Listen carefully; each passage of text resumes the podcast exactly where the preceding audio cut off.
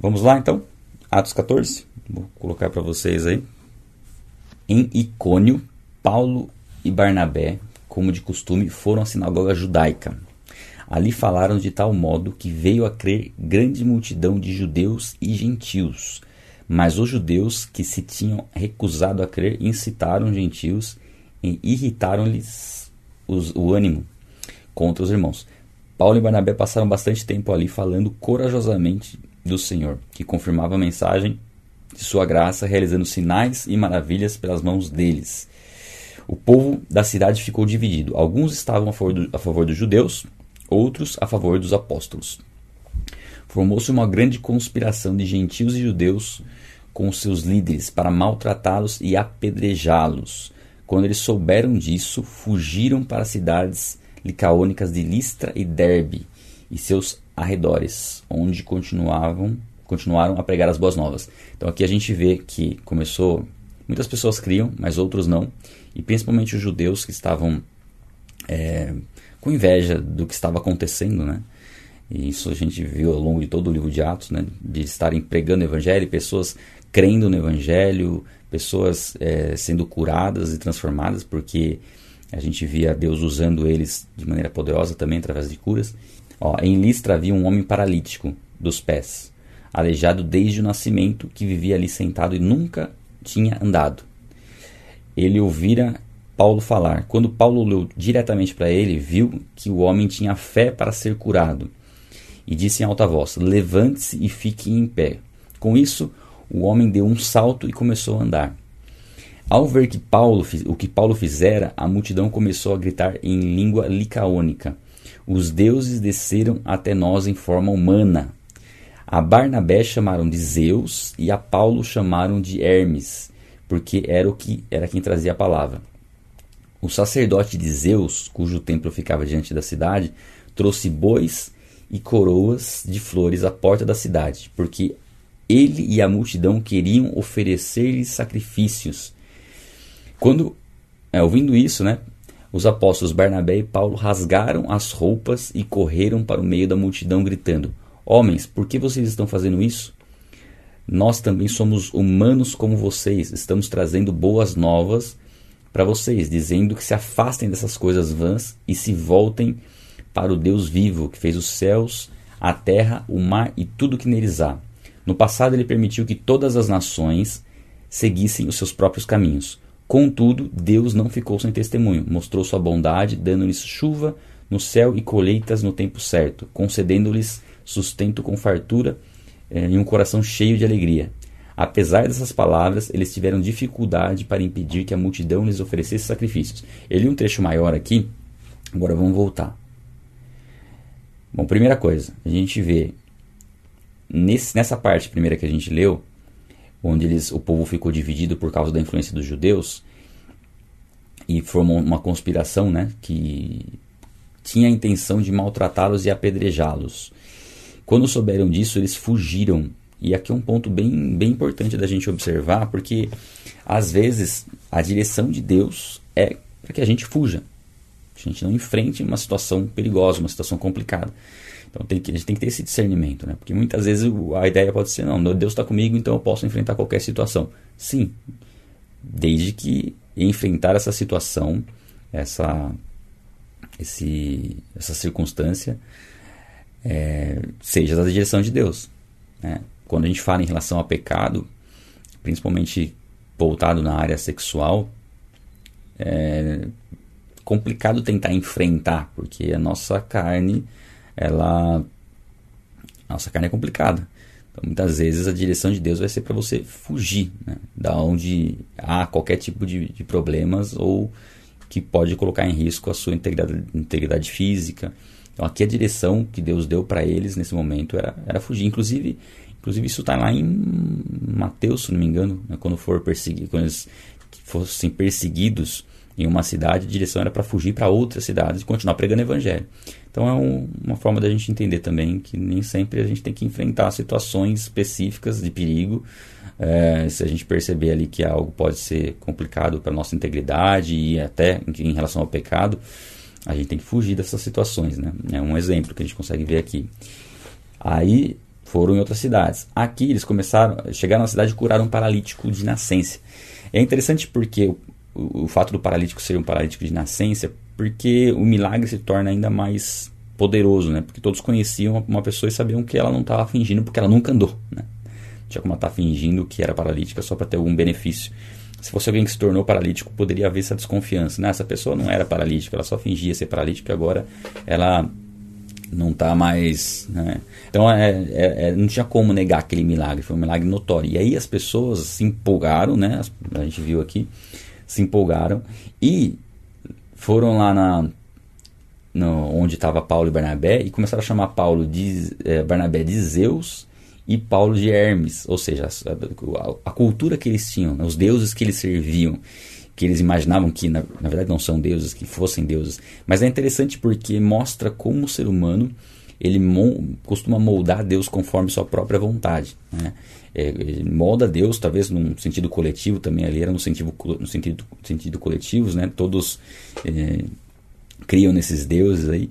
Mas a gente traz para um, um ponto particular também que é, que é importante a gente falar. Às vezes, nós, a maioria de nós, molda Deus conforme a nossa própria vontade. Né? Como nós achamos que Deus é.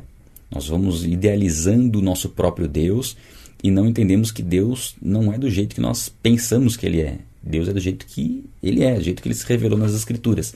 E esse pensamento, essa forma de pensar, de moldar Deus conforme a nossa vontade, isso é, traz um engano muito grande. Tanto é que eles foram oferecer sacrifícios ali para eles. Eles falam que não, que aquilo não era. Eles eram homens como eles, que quem estava realizando aquela obra era, era, o próprio Deus através da vida deles. Só que eles, a Bíblia fala que eles tiveram dificuldades de, de impedir que a multidão lhe oferecesse sacrifícios. Então imagina a, situação. Né? E as pessoas já passavam a, passaram a idolatrar eles mas veja, olha como a idolatria é algo, é algo complicado. A idolatria é, na verdade, uma egolatria, é uma adoração a si próprio. Né? Parece estranho, mas, mas é. Por quê? A idolatria é levantar um ídolo para você adorar. E esse ídolo que é levantado para você adorar, ele se amolda conforme a sua vontade.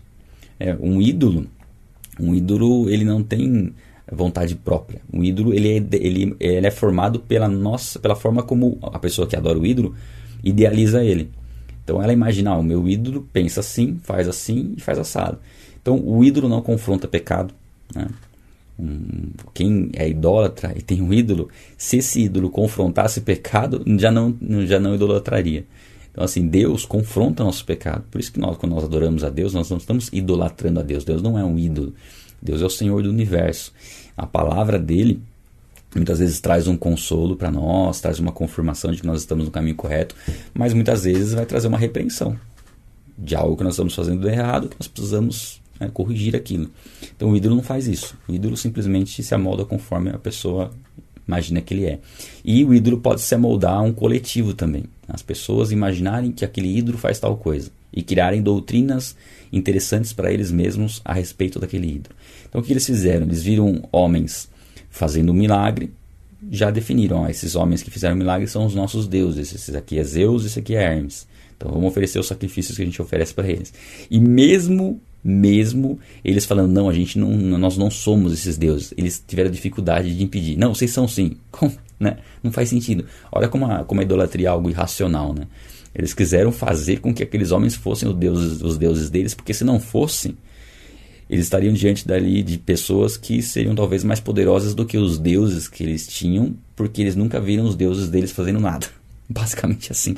Então, se eles não forem nossos deuses, significa que existem homens que são mais poderosos, poderosos do que os nossos deuses, por exemplo. Né? Um exemplo que poderia vir na mente deles. Então é mais fácil enganar a si próprio e dizer que eles são nossos deuses. É ridículo, né? mas é real. É, e é triste, né, na verdade. Porque a idolatria cega as pessoas de uma forma absurda. Absurda. E aí, olha só como que é. Né? Estavam idolatrando Paulo e Barnabé. Mas aí na sequência.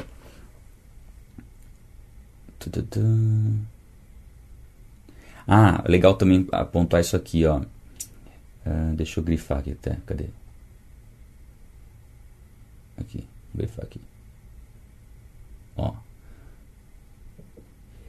No passado, né, Deus permitiu que todas as nações seguissem seus próprios caminhos. E aí, ele a gente vê como Deus demonstrou a sua bondade, mesmo no Antigo Testamento, quando Deus escolheu a nação de Israel, ou seja, escolheu Abraão, e de Abraão formou a nação de Israel, e existiam os outros povos, Deus aceitava todo aquele que praticava o bem, fazia o que era justo, e todo aquele que queria servi-lo, né, que se convertia ao Deus vivo. Então Deus sempre foi. E mesmo aqueles que não se converteram, mesmo aqueles que permaneceram nas, na, nas nações, Deus deu oportunidade de arrependimento e também deu, demonstrou seu amor mesmo ao, ao, ao, povo que era um povo pagão, um povo que não não o reconhecia como o Senhor, não era temente a Ele. Tá? E aí você vê que Paulo, ele quando fala aos gentios, ele já usa uma outra abordagem. Né? A gente viu ele falando aos judeus, contando toda a história de Israel, e depois, quando vai falar aos gentios, ele já fala de, do Deus Criador, né? já vai para um outro para um outro aspecto para contextualizar com quem ele está falando. Né? Isso é muito interessante ver isso na pregação de Paulo. É... Aí, ó, no 19 depois né, que eles tiveram dificuldade de impedir que a multidão oferecesse sacrifício, no 19 diz assim: ó, Então alguns judeus chegaram de Antioquia e de Icônio e mudaram o ânimo das multidões. Apedrejaram Paulo e o arrastaram para fora da cidade, pensando que estivesse morto. Então, olha só como tô, a gente está comentando sobre a idolatria, é algo irracional. Eles passaram de idolatrar Paulo e Barnabé para querer matar Paulo e Barnabé do nada, só por conta de uma influência dos judeus que, que, né, que mudaram o ânimo das multidões. Então, a, a, aquele que se apega à idolatria, a ídolos, não se apega ao Deus vivo, ele está constantemente é, seguindo para o caminho que, que é mais conveniente ou é muito emocional. Essa é a palavra. É muito ligado nas emoções do que realmente naquilo que é correto, naquilo que é verdadeiro. Né? Então é interessante a gente ver isso. E aí, Paulo é apedrejado. E eu vou até grifar aqui também. Deixa eu compartilhar com vocês aqui. Eu vou grifar essa parte aqui. E ele é arrastado para fora da cidade pensando que estivesse morto. Então, olha só como foi grave o apedrejamento, né? E apedrejamento é um negócio bem complicado, né? Deve ser terrível. E aqui, olha só que interessante, no partir do, do 20, ó. Mas, quando os discípulos se juntaram em volta de Paulo, ele se levantou e voltou à cidade. No dia seguinte, ele e Barnabé partiram para Derbe. Então, Paulo mostra para a gente aqui o intervalo que nós temos que que dá quando nós somos perseguidos ou maltratados por conta do Evangelho. Quanto tempo a gente deve ficar sem pregar o Evangelho? Zero segundos. É porque ele estava quase que, quase que morto. Levanta, depois de ter sido apedrejado, e volta para a cidade. E volta a, a, fazer o que ele estava fazendo, volta a pregar o Evangelho. É, eu creio que isso mostra para a gente, assim, nos ensina muito, né?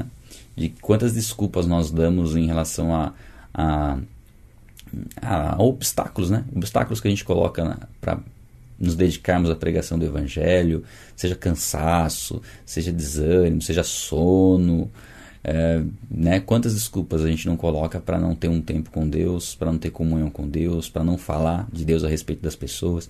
Ah, não, tal pessoa não, não vai ouvir. Ah, essa pessoa aqui não, não acho que não vale a pena falar. Enfim, é, são inúmeras desculpas, né? E a gente esses exemplos assim que nos constrangem. Né? Os exemplos que a gente vê da igreja primitiva, né? Assim, são é uma vida dedicada ao evangelho e uma ousadia de confrontar o engano, confrontar os falsos mestres, não aceitar o engano de forma alguma, né? eles não aceitavam é, a, pessoas que pregavam a mentira para desviar outros, né? E, não importa a situação, não importa as dificuldades, eles entendiam que isso fazia parte do chamado, né? Fazia parte do chamado enfrentar dificuldades, né? E Jesus disse: "No mundo tereis aflições, mas a gente tem que ter bom ânimo e saber que nós carregamos uma mensagem que é uma mensagem transformadora."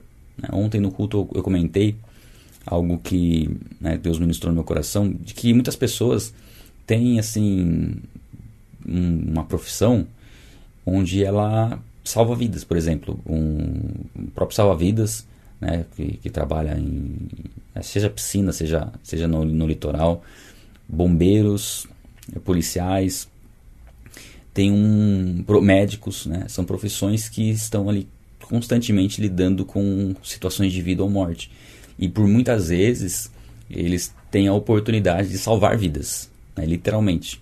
Uma pessoa se afogando, uma pessoa no incêndio, é uma pessoa sequestrada de repente na policial, ou uma pessoa que tem que passar por uma cirurgia de emergência, enfim, são pessoas que têm na profissão um, né, uma incumbência de salvar vidas.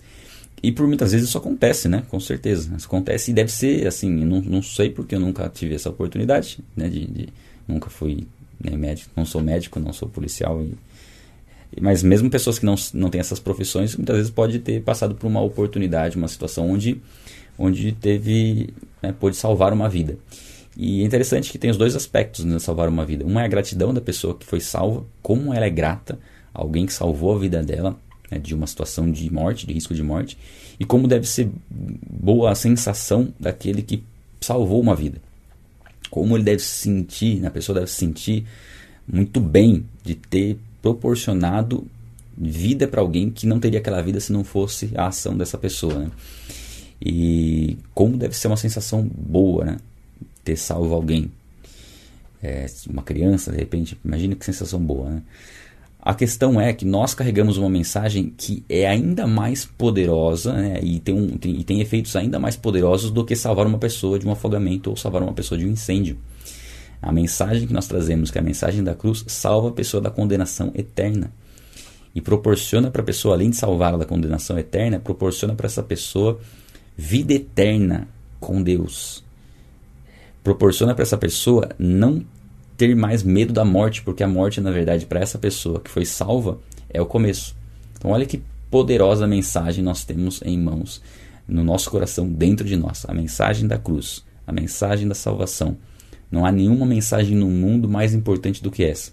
E uma vida que, se, que é salva por conta dessa mensagem já vale a pena qualquer esforço, né? qualquer dedicação que nós possamos ter e, e tudo que nós precisamos vencer para continuar perseverando com Deus. Uma pessoa que um bombeiro salva, que um policial salva, isso pode ser para ela uma gratidão e uma sensação carregada por toda a vida. Né? E uma alegria de ter escolhido a profissão certa e de entender que valeu a pena todos os anos de estudo por conta daquela vida que foi salva. No Evangelho é a mesma coisa. Uma vida que é salva por conta da nossa pregação já deve valer todo o esforço da gente acordar cedo, da gente ler a palavra, da gente orar e buscar a Deus. Esse tem que ser nosso coração. Esse tem que ser o nosso coração. E, e aqui a gente vê um exemplo de Paulo, assim, absurdo, né, de entender a necessidade da pregação do Evangelho e o poder dessa mensagem. Seguindo, ó, eles, eles pregaram as boas novas naquela cidade é, e fizeram muitos discípulos. Né? Fazer discípulos. Fazer discípulos não é somente pessoas que creram e depois né, ficaram né, tendo uma vida de igreja, assim, só ir na igreja e tal. Não, discípulos mesmo, aprender para colocar em prática. Aprender para ensinar outras pessoas. Nós temos que ter um coração de discípulo, né? porque se nós não formos, tivermos um coração de discípulo, nós vamos estar semelhantes ao povo né? que Jesus conviveu. Ou seja, estão próximos de Jesus enquanto Jesus faz milagres, enquanto Jesus supre as suas necessidades. Quando há algum problema, quem não é discípulo se afasta. E o discípulo tem como propósito propagar o evangelho. É, o nosso propósito tem que ser esse. Todos os cristãos têm que buscar o discipulado, ser discípulos, aprender com Cristo. Com qual propósito? Ensinar outras pessoas. N não significa que todos serão mestres, mas todos têm a incumbência de é, ministrar a mensagem da reconciliação, né, da reconciliação de Deus com os homens. Saber explicar o plano de salvação. Todo mundo, todo cristão tem que saber explicar o plano de salvação. Por que, que Cristo morreu pela pessoa? Né, a pessoa pode perguntar isso, tá? Do que ser salvo do que? Do que, que eu preciso ser salvo? E nós temos que saber do que, que ela precisa ser salva e por que ela precisa ser salva. Então, ensinar é necessário para todo cristão. Né?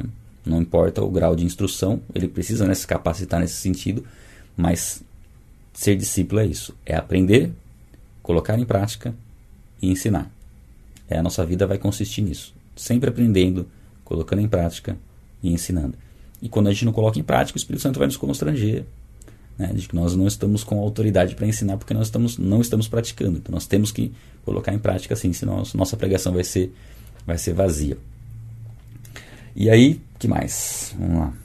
Ó, então, voltaram para Listra, Icônio e Antioquia, fortalecendo os discípulos e encorajando-os a permanecer na fé, dizendo: É necessário que passemos por muitas tribulações para entrarmos no reino de Deus.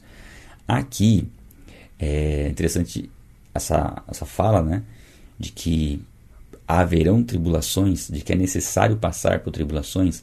Isso não significa, obviamente, que as tribulações são necessárias para a salvação. No sentido de que, se eu não passar dificuldades, eu não tenho a salvação. Não é nesse sentido, tá? No texto. O texto simplesmente mostra que vai haver necessidade de colocar a salvação em prática. Ou seja, uma vez que eu criei, eu falo. Quem crê em Jesus Cristo prega o Evangelho. Basicamente é isso. Quem não prega o Evangelho tem que repensar se verdadeiramente creu em Jesus e entendeu qual foi o chamado. Porque o chamado de Deus é a pregação do Evangelho. E a pregação do Evangelho começa na nossa família, igual a gente falou ao longo de todo o livro de Atos. Né? A pregação começava em Jerusalém, Samaria, Judéia, Samaria e até os confins da terra. E Jerusalém representa a nossa família, representa o lugar ali onde nós estamos inseridos. E aí, Samaria é, e, e Judéia já seriam as regiões, é, vamos dizer assim, nossos parentes, nossos vizinhos, nossos amigos. E confins da terra, aí sim, para Deus te usar né, sem restrições.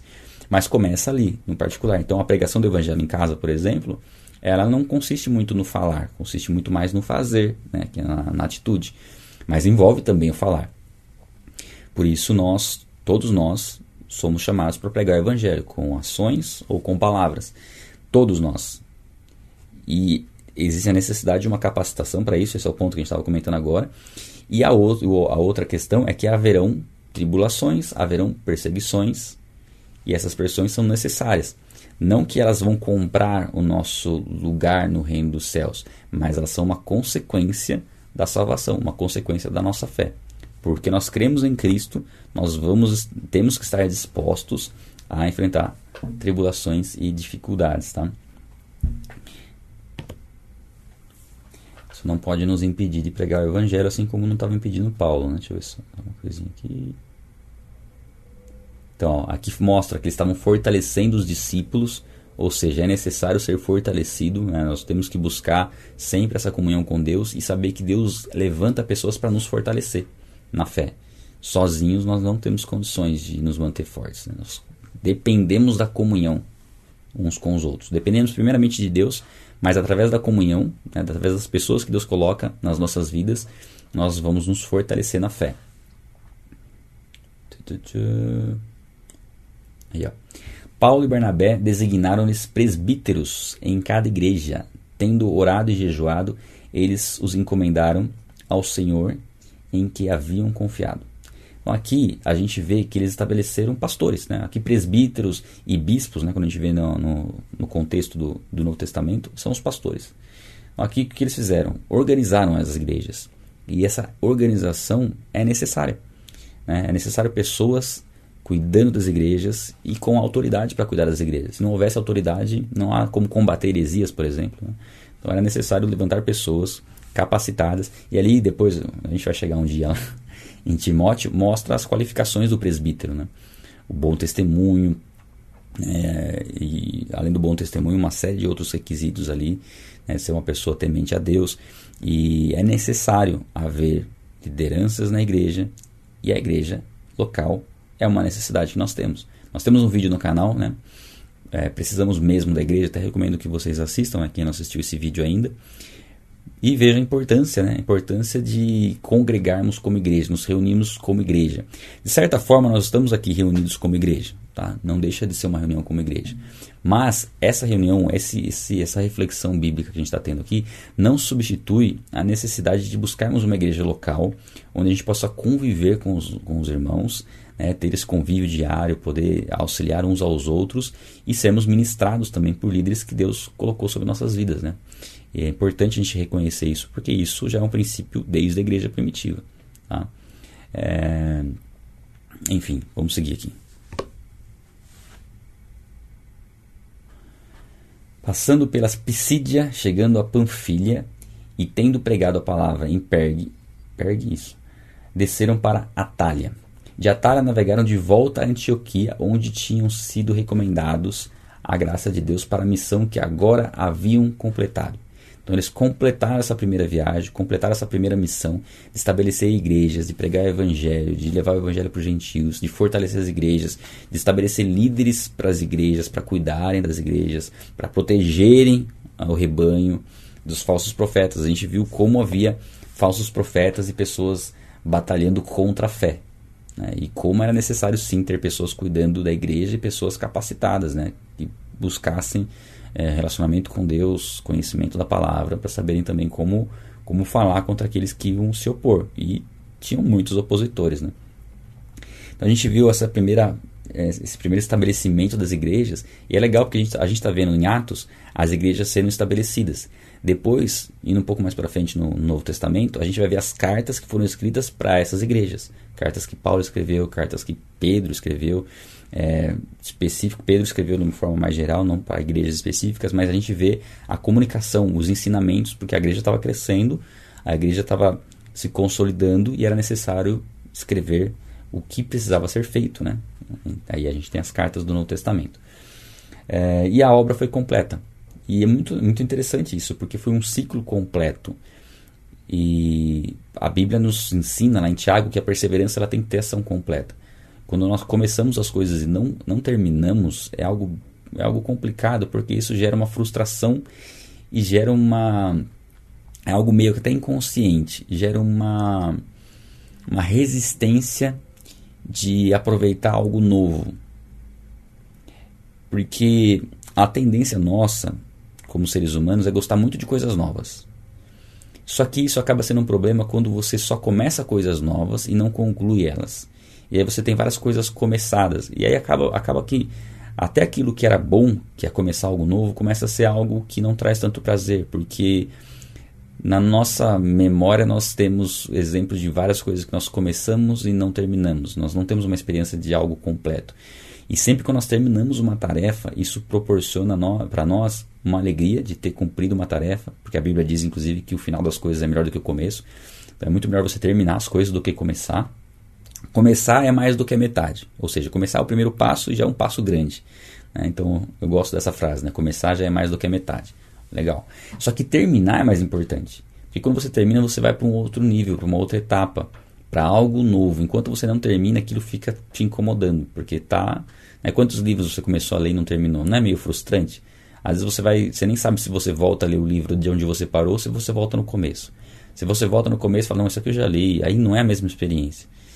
Então a, a, a, dica que eu dou é termine aquilo que você tem começado e dê prioridade. O que, que, o que de mais importante você começou e ainda não terminou? Talvez seja a nossa leitura bíblica.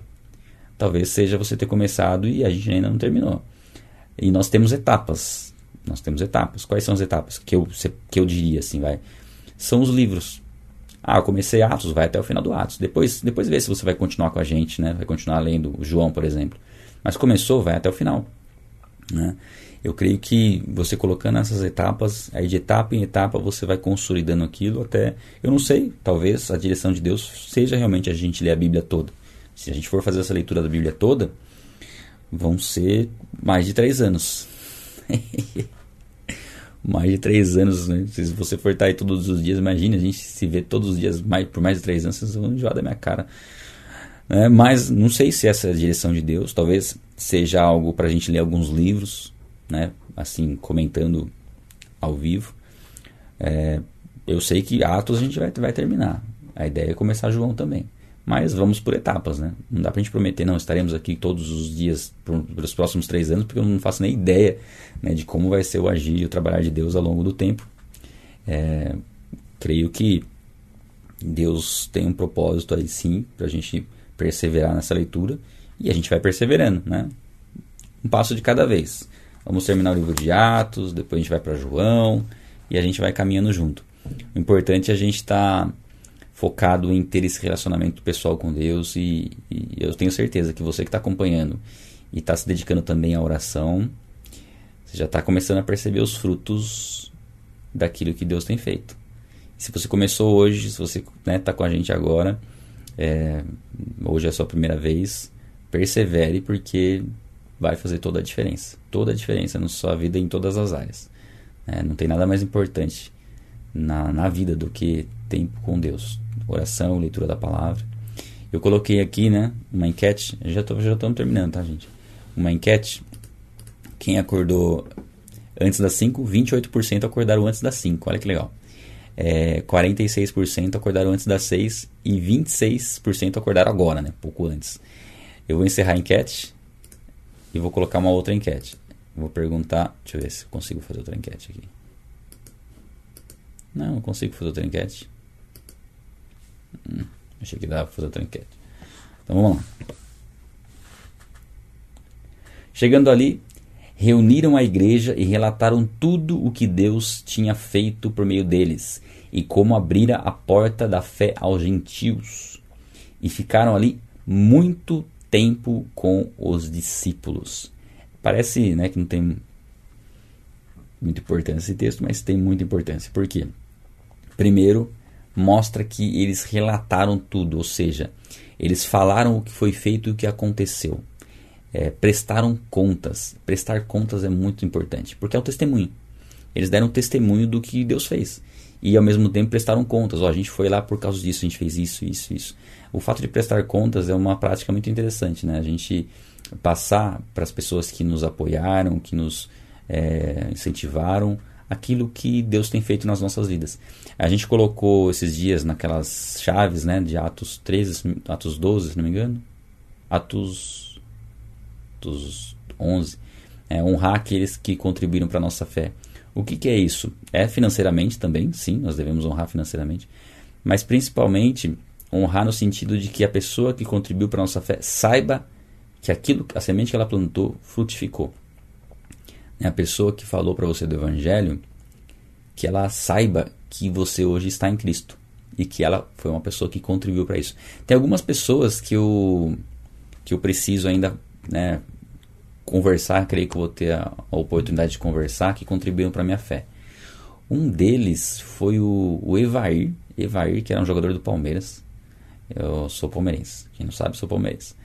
E na época torcia Palmeiras desde 91. E foi na época que o Palmeiras saiu da fila, tava ganhando alguns títulos. Eu tinha o Ivar como ídolo no futebol, né? E eu lembro que em 2006 eu li um texto dele falando a respeito de Jesus, né? falando da transformação, né? De, do encontro com Jesus Cristo. E para mim, como eu tinha uma admiração muito grande por ele, é, eu, dei muita, eu dei muita relevância para aquele texto. Né? E eu creio que foi um dos textos que colaboraram muito para eu estar com Cristo. Né? Interessante, qualquer dia eu ver se eu tenho a oportunidade de falar isso diretamente para ele. E uma outra pessoa também é o, o Juan, é, Juan, como que é o nome dele mesmo? Cadê o livro? Eu sei que é Pagliarini o nome dele. Escreveu aquele livro, né? O Evangelho é, que reuniu todos os evangelhos. Então, aquele livro foi o livro que eu, que eu li, que são os evangelhos, e eu me converti. Então, são pessoas que eu tenho uma gratidão muito grande que não sabem né, dessa gratidão, não tive a oportunidade de conversar com essas pessoas, mas um dia eu pretendo conversar. É, e esse testemunho né, de pessoas que contribuíram para a nossa fé, para que elas saibam que aquilo que elas fizeram fez a diferença, é muito importante. Muito importante. E ali a gente vê também ó, que eles ficaram muito tempo ali com os discípulos. Ou seja, para ensinar é necessário aprender. E, de certa forma, recarregar as baterias ali, re renovar o, o aprendizado e, e, o, e, o, entendimento da palavra. E eu creio que ficar, a Bíblia enfatiza que ficaram muito tempo, por ser um tempo realmente longo, de conversa, de aprendizado com os discípulos, de comunhão com eles, para depois servir novamente numa nova viagem né, que Paulo fez. Foram três viagens, depois ele foi para Roma, né, mas aí ele foi aprisionado em Roma, mas mostra a necessidade de aquele que ensina estar constantemente aprendendo para continuar ensinando e Deus ir renovando a mente, renovando o coração. Eu percebo muito isso, né, de como Deus me chama para aprender mais, aprofundar mais, para ter mais conteúdo para ensinar e trazer até conteúdos antigos com novas informações. Né? E Deus tem isso para a vida de cada um de nós. Nós nunca vamos parar de aprender porque nós sempre precisamos ensinar. E para ensinar é necessário ter conteúdo para compartilhar.